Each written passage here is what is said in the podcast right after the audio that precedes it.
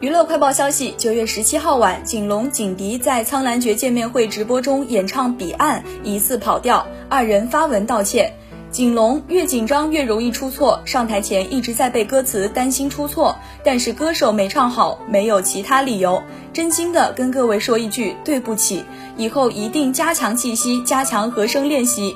景迪表示，关于今晚的种种不足，我都有认真看到与记下，要向所有观众朋友们以及粉丝真诚道歉。这次没有紧张，所有的问题最重要的还是我专业能力的不足，是将来需要面对和调整的问题。最后再次向大家真诚道歉，也希望没有影响大家的心情，对不起。